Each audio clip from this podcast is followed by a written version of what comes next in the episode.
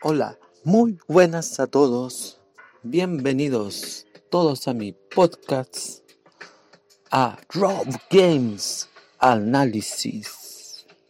Soy Rob Rock Metal y agradecer a toda la gente que me escucha a través de todas las plataformas Distant Note, Breaker, Overcast, Pocket Cast, Anchor Spotify y también me puedes escuchar ahora a través de Radio Public, que varios me decían, nombraste Radio Public una vez, pero hubieron problemas, pero ahora sí me pueden escuchar a través de Radio Public, así que está confirmado. Y me pueden empezar a escuchar también a través de Google Podcast. Y también pueden seguirme en mi Instagram, arroba Rob Games Analysis a través de mi Twitter, Rob Games Analysis,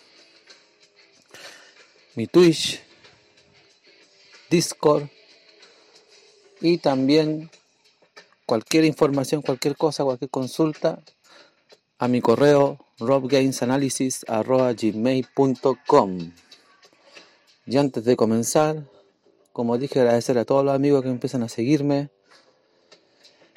También ahí vamos a, a dar ahí más bueno, al menos yo voy a nombrar estas tres cosas que a mí sí me interesan, los demás no, no es que no me interese, pero antes de empezar con este análisis, bueno, yo creo que más de algunos saben que los ganadores de los Games Awards, a mí en lo particular no soy muy fanático de los Games Awards, pero me interesa para tener como la información ahí, ahí retenida a veces. Eh, el mejor juego del año fue The Last of Us Parte 2. Para los que no saben, el mejor juego multijugador y de móvil, porque también hablo de repente de juegos de móvil y, multijugador, fue Among Us. Igual es un buen juego, o sea, había mejores. Yo hubiese votado por el Call of Duty móvil, pero no, ¿para qué estamos con cosas? O sea, eh, Among Us es un juego que se ve simple, pero bueno, o sea, es como como el dicho, menos es más. con, lo, con lo simplecito que el juego, igual tenía buen contenido, así que... Y algo que a mí me gusta bastante, por eso lo nombro más, si no, no lo nombraría. El mejor juego de pelea.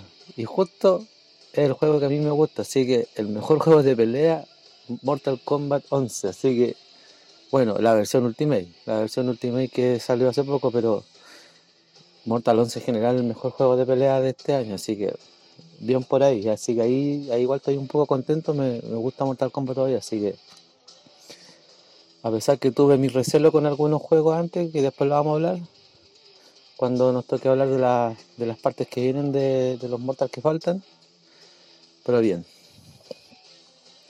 Y también vamos a, a nombrar a un, o vamos a, antes de empezar con el análisis también, algo que voy a hacer es aportar a la gente, o sea, más que aportar, ayudar a la gente que es emprendedora. Así que cuando son cosas así relacionadas con los videojuegos, le vamos a echar una ayudita también a algunas personas a veces, inclusive usándolos como auspiciadores de aquí del podcast. Así que uno de nuestros auspiciadores va a ser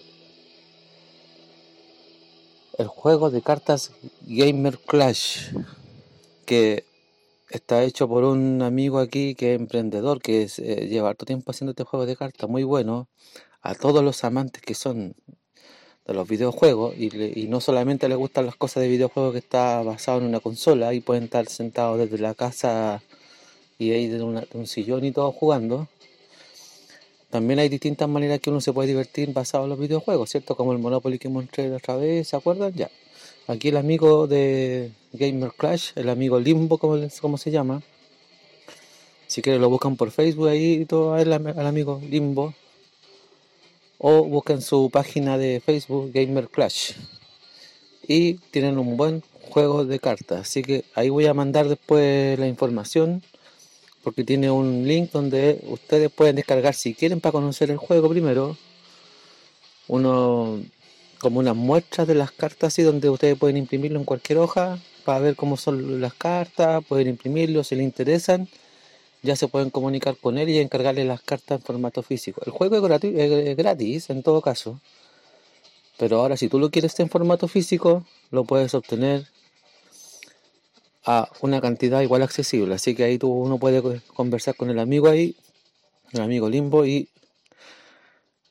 ahí yo por lo menos le recomiendo un buen juego de cartas. Yo incluso me hice hasta un mazo con... A mí me encantan los crossovers, así que hago puros mazos basados en los crossovers.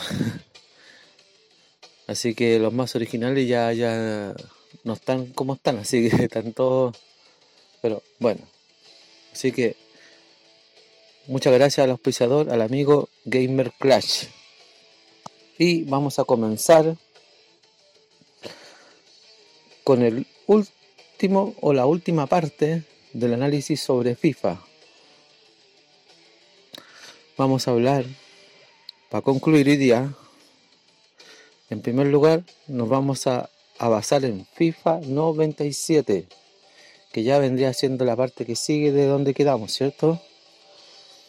Bueno, este juego fue desarrollado por eSports. Fue lanzado el 24 de junio de 1996 y fue sacado para plataformas como PC, ya sea en Windows o DOS, Super Nintendo, Sega Saturno, Sega Mega Drive, PlayStation y Game Boy. Bueno, FIFA 97 fue el cuarto juego de la serie FIFA y el segundo en utilizar el motor estadio virtual, que el que, el que usaban como para que se viera un poquito más real el juego, ¿cierto? A diferencia del primer juego o de los primeros juegos de FIFA, FIFA 97 los jugadores son poligonales en lugar de, de los 2D utilizados en los FIFA 96, sin embargo, o sea, en lugar de los que se usaban 2D más que el 96, del 95 para atrás, porque ya del 96 empezaron a usar formatos poligonales. Sin embargo, el motor recibió quejas por ser lento en las versiones de PC y PlayStation. O sea, sí, eso era verdad. ¿eh? Yo debo reconocer que yo vi el FIFA 96 en una PlayStation. Bueno, ahí, ahí no sé si culpar al juego o la consola en sí, porque en ese tiempo estaba el primer formato de la, de, la PlayStation 1, entonces era como una consola ploma grande y el lente de la consola era muy lento. Entonces, por cada partida cargaba demasiado. los tiempos de carga eran muchos. Y eso ya se, se redujo un poquito cuando ya salió la segunda versión de la PlayStation 1, que es una chiquitita, una blanca, que era la PlayStation 1, como le decían, que ya tenía el, el lente del lector un poquito más rápido, ya no se demoraba tanto, pero sí, no, sí, era, era lento. La, la, consola era lenta, la, la primera. Bueno, y, ya empecé, fue raro, fue extraño porque por lo general esto su público principal o su público objetivo que tienen, tienen los FIFA al principio era la gente que juega PC, entonces fue como demasiado extraño que este juego justo fuera como que tuviera problemas, como que se viera lento, entonces y era muy contradictorio porque a pesar de que eran gráficos un poquito más distintos, las de Super Nintendo, las de Sega Saturn, bueno, la de Sega Saturn era más, poligonal. La de Mega Drive, por ejemplo, que era como parecía la de Super Nintendo y la de Game Boy, se veían súper fluidos. Claro que no lo voy a comparar con ese tipo de consolas que son diferentes y son otro tipo gráficos. Pero si lo comparamos en la parte poligonal, en todo lo que es el gráfico poligonal, era Sega Saturno, PC, PlayStation, solamente la versión de Sega Saturno se veía súper bien y fluido. Pero ¿por qué la versión de PlayStation 1 y la de PC se veían tan mal y tan lento? bueno, ahí pueden haber pasado un montón de cosas, ¿cierto? sacaron el juego a la rápida, quizás no lo revisaron, pueden haber sido, o tal vez las consolas no, no eran, o sea, no es que no fueran compatibles, pero no, en ese minuto el tipo de consola que lo, lo recepcionaba no era apto quizás para el juego, no sé. Porque ya después, como le digo yo, salió la versión, la segunda versión de la PlayStation 1 y ya se veía un poquito más fluido y el lente creo que era más rápido. Entonces eh, tenía su diferencia con el primer modelo de la PlayStation 1 con la ploma. Pero eso, Bueno, David Ginola jugaba en el Newcastle United. Apareció en la portada del juego en el mercado europeo. O sea, este era la carátula del mercado europeo. También se utilizó en la captura de movimiento para los modelos poligonales en el juego. En cambio, en las versiones de la portada para América y Asia aparecía el delantero brasileño Bebeto. ¿Quién se acuerda de Bebeto? Hasta yo me acuerdo de Bebeto. Ya, aquí ya podían poner hasta rostros de los jugadores reales, incluso ya, aquí ya, ya tenían como los, permisos para estas cosas ya FIFA ya. Bueno, las ligas para la edición serán las mismas que, que salieron para FIFA 96. ¿no? Aquí ya no hubo, tan, no hubo cambio o no hubo tantos cambios. En algunos casos, como Brasil, no estaban disponibles todos los equipos de esa temporada. Mientras que en otros, como Estados Unidos, no se escogió como el mejor League Soccer de la liga profesional del país en su liga. El lugar, en su lugar, perdón, se eligió a la A-League como un campeonato semiprofesional con equipos de Estados Unidos y Canadá. O sea, se, mezcló. Ya no tenía como un, campeonato aparte la, la liga de donde salía Estados Unidos, ¿cierto? Por ejemplo, aquí esto es lo mismo que los, los anteriores. Estaba la Bundesliga, la Serie A, la Premier League de Escocia, la primera división de España, que era la, la Copa BBVA que salía en la otra, la A-League, la League One, la Premier League, la Serie A mexicana, la AIM League, la Device y la Allsvenskan League. Bueno, en cuanto a las elecciones, Aquí hay más incorporaciones, ¿cierto? Para esta edición se incluyeron por primera vez las elecciones de Eslovenia, Lituania, Malasia, Trinidad y Tobago y Túnez.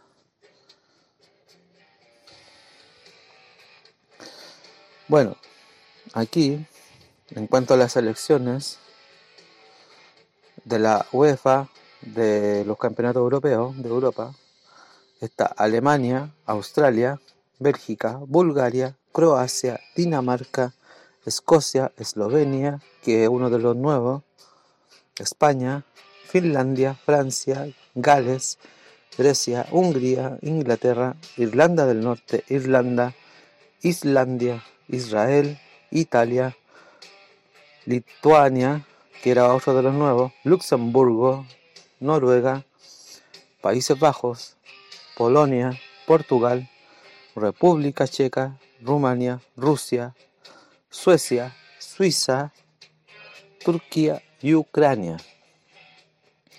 En cambio, las versiones americanas, los campeonatos, la Conmebol y la CONCACAF, aquí está unificado ya, encontramos a Argentina, Bolivia, Brasil, Chile, Colombia, Perú, Uruguay, Canadá, Costa Rica, Estados Unidos, México, Trinidad y Tobago, que es uno de los nuevos. En la parte de África, en la CAF, encontramos a las selecciones de Argelia, Camerún, Ghana, Marruecos, Egipto, Nigeria, Sudáfrica, Zambia, y Túnez, que es una de las selecciones nuevas.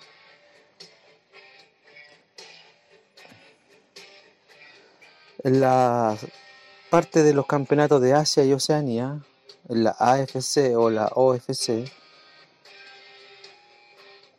podemos encontrar a las selecciones de Arabia Saudita, Australia, China, Corea del Sur, Hong Kong, Japón, Malasia, que es una de las nuevas, Nueva Zelanda y Singapur. Bueno, y algo que me gusta bastante de, los FIFA después, desde el 96 para adelante, es su banda sonora. Me encanta la banda sonora. la banda sonora de FIFA 97 cuenta con 10 canciones que fueron hechas por eSport. Bueno, eso es a grandes rasgos lo que es el FIFA 97. O sea, si uno lo mira como comparándolo con el FIFA 96, eh, comparando con el FIFA 96, Pucha, yo igual a este así sí habría que ponerle nota. ¿eh? Y voy a decir por qué. Y voy a dar mis objetivos por qué. Yo siento que FIFA 97 no es un mal juego. ¿eh? No, para nada. También tuve la oportunidad de ver el, juego cuando algunos amigos lo consiguieron. También tuve la oportunidad de tenerlo en una PlayStation 1, o sea, perdón, en un, en un PC después más adelante, porque después ya si uno podía tener un PC en alguna de las consolas. Bueno, sí, también tuve la oportunidad de tener una PlayStation. Sí, también lo tuve en una PlayStation 1. No tuve oportunidad de tenerlo en una Sega Saturno, pero sí tuve la oportunidad de ver el juego en una Sega Saturno de un amigo. Que, a ver, para mí tiene muchas cosas buenas y muchas cosas malas. Si tengo que rescatar algo, es que ya podéis jugar con los jugadores con los nombres reales, ¿cierto? Que ya lo dije ya en el podcast anterior. Si tengo que rescatar algo, rescato ya como que tratan de que hacer que se vean como los, monos más reales. Como, no sé, como que ya, ya se les notan, entre comillas, ya algunas cosas así como que, se, que ya no se ve como tan animado. el mejoramiento que va teniendo con la banda sonora pero si nombramos lo malo, para mí lo malo de FIFA 97 son dos cosas. Y lo voy a decir. Una es que yo sé que yo sé que en ese tiempo estaba de moda las cuestiones poligonales, o sea, pero yo siento que los monos igual se veían como demasiado cuadrados, o sea, eh, todavía no estaban como acostumbrados con el tipo así como de formato 3D y los monos se veían cuadrados, pero no. Eh, pero es un detalle. O sea, estaban, como se dice, experimentando ya, como viendo como la mejor manera de, entregar una experiencia de juego mejor al jugador. Pero yo creo que donde más se cayeron es en la parte de cuando lo expandieron a todas las plataformas. Y como les digo, yo no sé si ya fue como culpa de la de eSport cuando sacaron el juego o fue culpa de, que no costaba compatibilizar con el juego, con las consolas, cuando uno lo jugaba en PlayStation 1 y extrañamente en PC se veía como más lento, entonces el juego cargaba mucho. Entonces eso es lo único malo.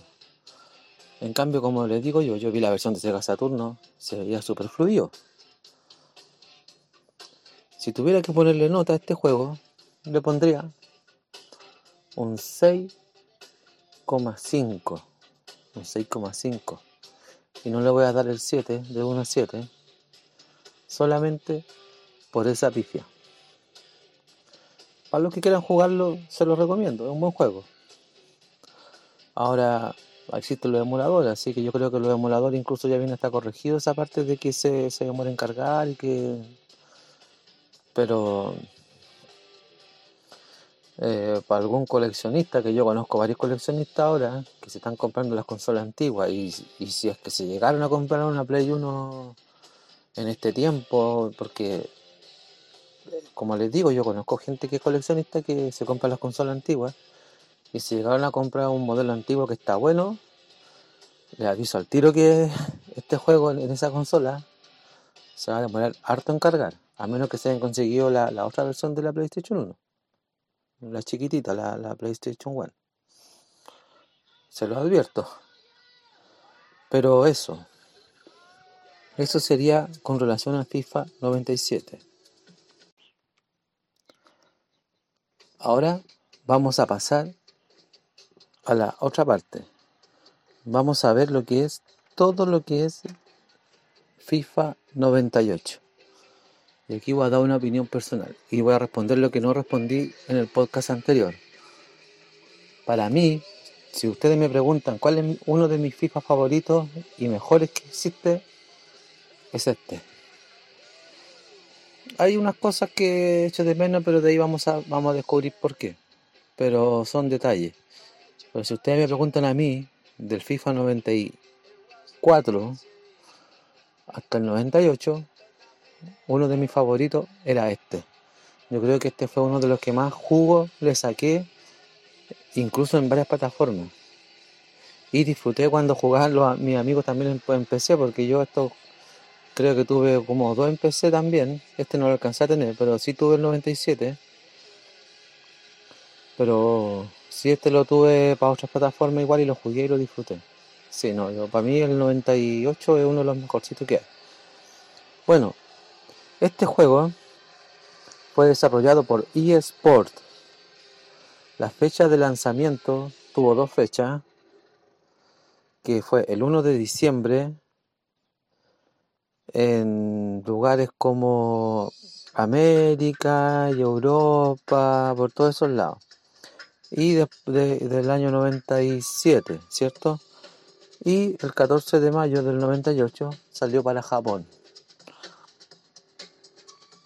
Y salió en las siguientes plataformas. PC, para Windows, obviamente que ya, ya el sistema de OS ya ya estaba obsoleto, así que ahora existía solamente el, sistema operativo Windows, PlayStation, que yo lo tuve para PlayStation, espectacular.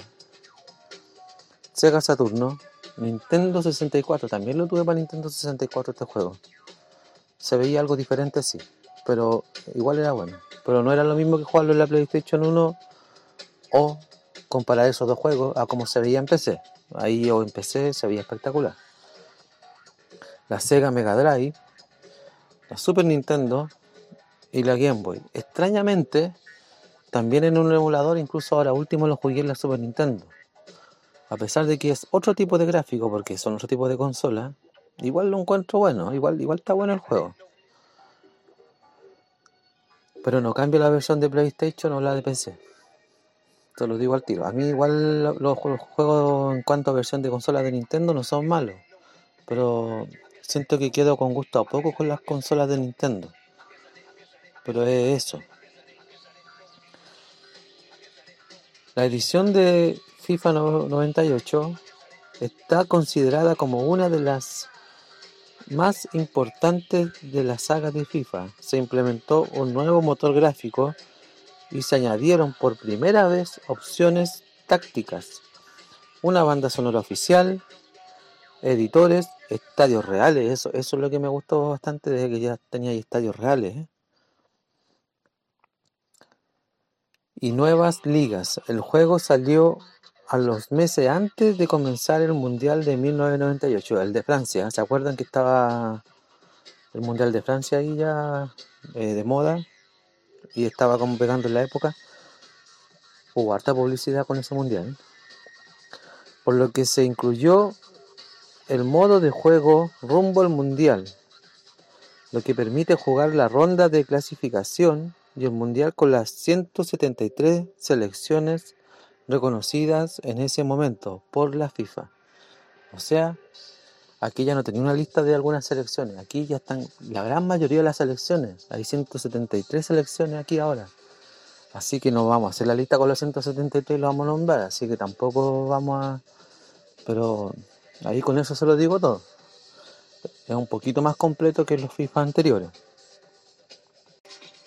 Características del juego. Para la quinta edición de la saga FIFA, eSport creó un nuevo motor gráfico que mejoraba la calidad gráfica y la fluidez de los movimientos y definía detalles como los rostros de los jugadores. Eso es espectacular, se veían ya un poquito más, más real los jugadores. Se añadieron además nuevos regates y amagues. Se introdujo la, la regia del fuera, no, perdón, la, la regla, perdón, la regla. Se introdujo la regla del fuera de juego, o sea, en los juegos anteriores no existía el, offside, de, FIFA al menos, porque yo lo había visto Lo había visto en los International, sí. Ahí, ahí ya lo habían implementado la regla del fuera de lugar. Acá, y la primera vez que se ve el, el outside, ¿cómo le dicen? Outside.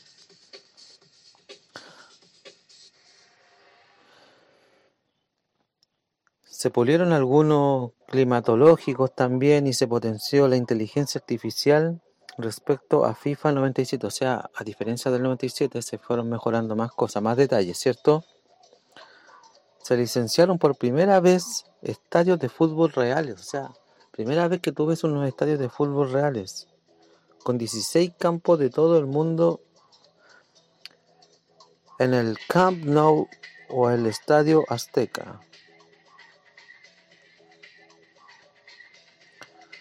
eSport introdujo un modo de juego con todas las selecciones reconocidas de este año por la FIFA, un total de 173 países, o sea, eran harto aquí ahora. ¿eh?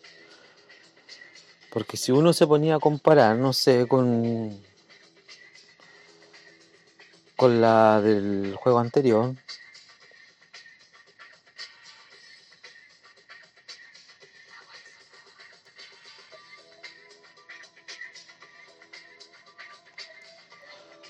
Habían como 50 países aproximados.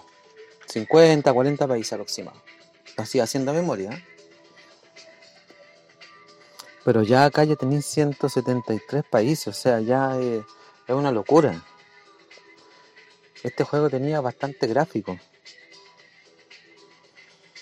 Que permitía jugar la fase de clasificación nacional.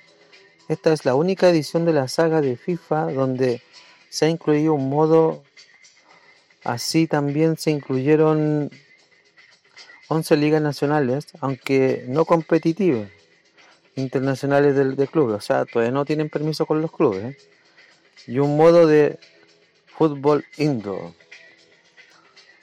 O sea, aquí tú podías jugar las clasificatorias, o sea, las clasificatorias y el mundial. Eso era espectacular. Este juego súper completo en cuanto a esta parte. FIFA 98 salió para siete plataformas distintas y fue la última edición que aparecieron en las consolas de cuarta generación, como la Super Nintendo y la Sega Mega Drive o la Sega Genesis, ¿ya? Que para los que me preguntaban qué es lo que es la Sega Mega, es la Sega Genesis, ¿ya? Que se le dice Mega Drive en, en, en Japón, en otro lado. Pero fueron las últimas que salieron para este tipo de plataformas. Su primera fecha de salida fue el 14 de julio de 1997 para ordenadores, mientras que la versión para consola no se comercializó hasta noviembre y diciembre en el mercado europeo y norteamericano. Los gráficos para las versiones de cuarta generación no eran en 3D, obviamente, era como lógico porque eran otro tipo de consola. Y el sistema de juego era similar al primer FIFA en portátiles que existió una versión para Game Boy también. O sea, era similar a los juegos que salieron antes de para Super Nintendo o para Sega Genesis o Mega Drive, como quieran llamarle. Pero también salió una para Game Boy, ¿cierto? Bueno, en cambio, para la plataforma de quinta generación, que era la tercera edición de la saga con gráficos ya en 3D. Aquí sí, sí podían darse el lujo de sacar el juego con el formato en 3D, ¿cierto? La edición para Nintendo 64 contaba con, con diferencias sobre las versiones para PlayStation y Sega Saturn, que es lo que yo le decía. Se veía muy diferente a la de la PlayStation 1 y la de la Sega Saturn. Asimismo fue la última versión comercializada por la Sega Saturn, o sea, la Sega Saturno fue la última consola que tuvo la dicha de, aparecer un FIFA. De cuanto de ahí no sé si sacaron padrinca después, no tengo idea. Y hay que tengo que cómo se dice hacer memoria, pero hasta el momento la Sega Saturno fue el último FIFA que salió.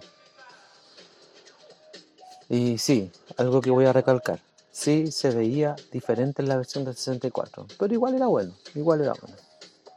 Que era otro tipo de, de, de, mecanismo de juego. que lo otro ya al ser en un formato CD-ROOM, yo podía ya apreciar el juego un poquito con mejor gráfica visualmente. El otro era formato cartucho todavía. Claro que tenía tenía más en cuanto va para sacar algo mejor, pero sí, al ser cartucho se limita mucho. Para las plataformas de quinta generación,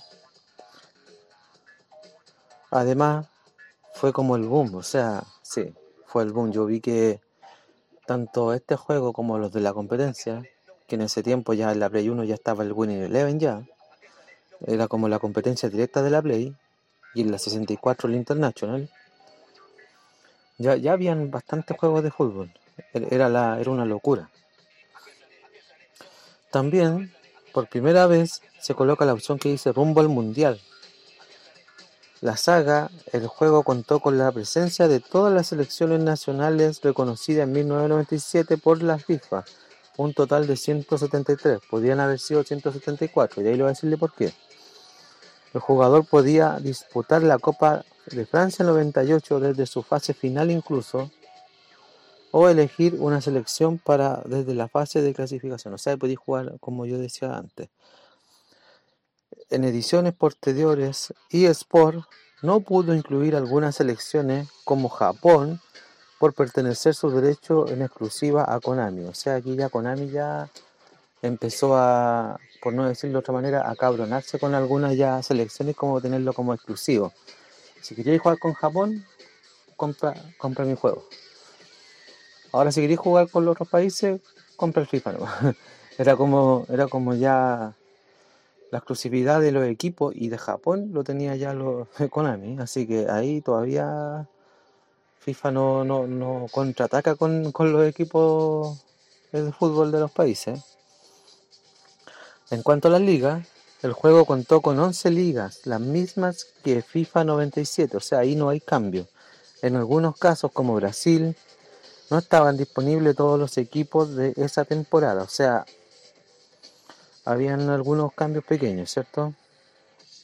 Ahí las ligas no las vamos a nombrar porque ya todos saben cuáles son las que están en el FIFA 97 y son las mismas. Y vamos a hablar unos, unos puntos importantes antes de terminar con este análisis. Los estadios. eSport utilizó por primera vez estadios reales para sus partidos, ya que en anteriores ediciones se jugaba en campos ficticios como por ejemplo, ahora los estadios que se ven y son reales, por ejemplo, el Estadio Azteca de México, espectacular, o sea, ya es un estadio real, no es un estadio inventado el Maracaná de Río de Janeiro, de Brasil. Otra cosa espectacular. San Isidro de Milán, de Italia. El Wembley, Londres, de Reino Unido. Y muchos más.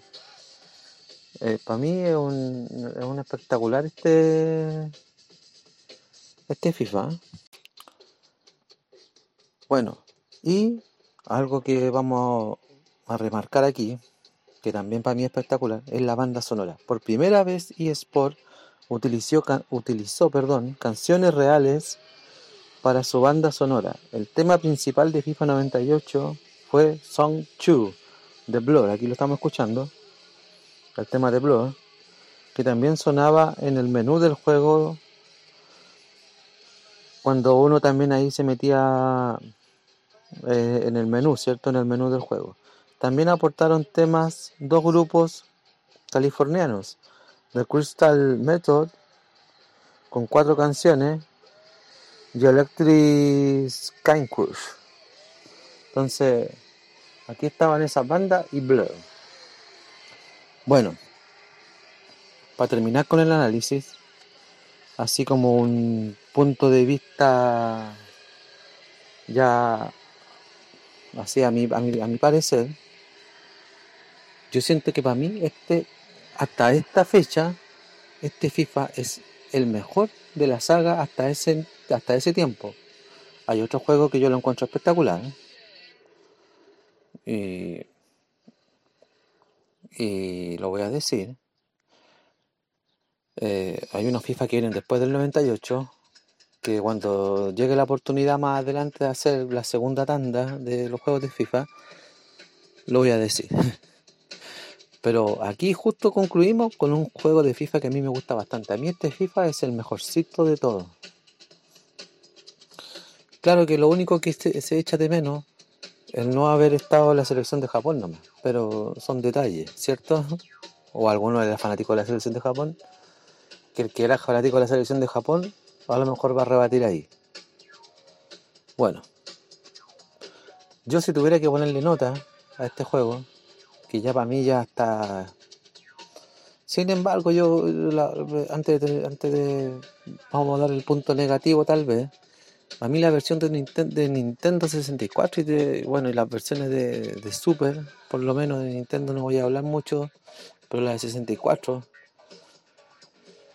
eh, no es mala, pero deja mucho que desear. Se ve diferente, pero no es mala. Pero si tuviera que recomendarlo, para la gente que lo puede jugar en la versión de PlayStation 1 o en una versión de Sega Saturno o los que lo pueden jugar aún en PC, si lo bajan, los recomiendo, sobre todo en PC. Si quieren jugar un FIFA, jueguenlo en PC, al menos los antiguos. Que los nuevos ya, por lo menos ya las consolas de última generación se ven espectacular. Pero los FIFA antiguos, si quieren tener una buena experiencia de juego, yo les recomiendo, al menos desde lo que hablamos hasta ahora, desde el 94 hasta el 98, yo les recomiendo jugar estos FIFAs en un PC, en un buen PC, como recomendación. Y si tuviera que ponerle nota a, un FIFA, a este FIFA, que para mí es mi favorito, igual le voy a poner por primera vez a un FIFA un 7. Para mí es uno de los mejores. Este es uno de los mejores FIFAs.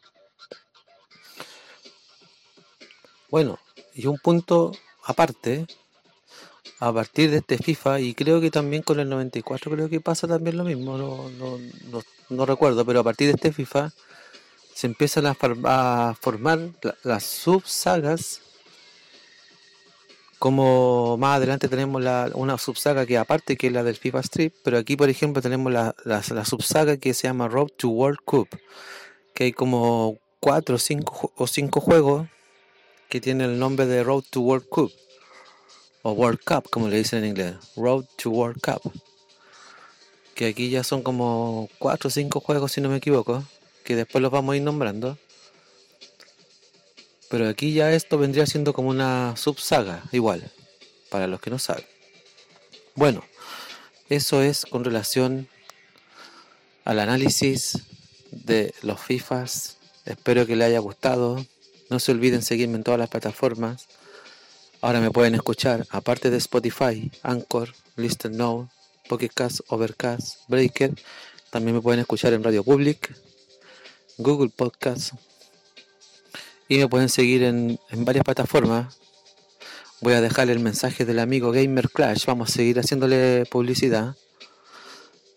Ahí al amigo Limbo. Para que cualquier cosa me pueden preguntar también si quieren por a través de mi correo robgamesanalysis.com o a través de mi Instagram arroba robgamesanalysis ahí voy a subir algo de información. Si es que el Instagram también me deja colocar el, link del amigo ahí para que vean las cartas que tiene y subir un par de imágenes.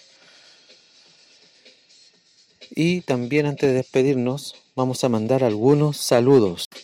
Vamos a mandar un saludo o unos saluditos a Miguel Macaya, Mario Cabrera, Luis Zúñiga, Bernardo Contreras, que como dije en los podcasts anteriores, fue uno de los amigos que me mostró los FIFA.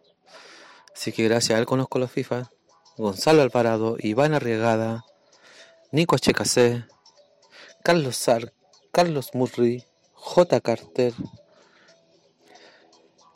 a los amigos del grupo de Pokémon Go, el abrazo que me ayudan a difundir el podcast también en el, en el WhatsApp ahí y en sus grupos que tienen, a los administradores que me permiten eh, difundir mi podcast ahí, a Maggi Soldic, Nicolás Roja, Miguel Cisterna, Matías Cabrol, José Saldías, Esteban Moreno.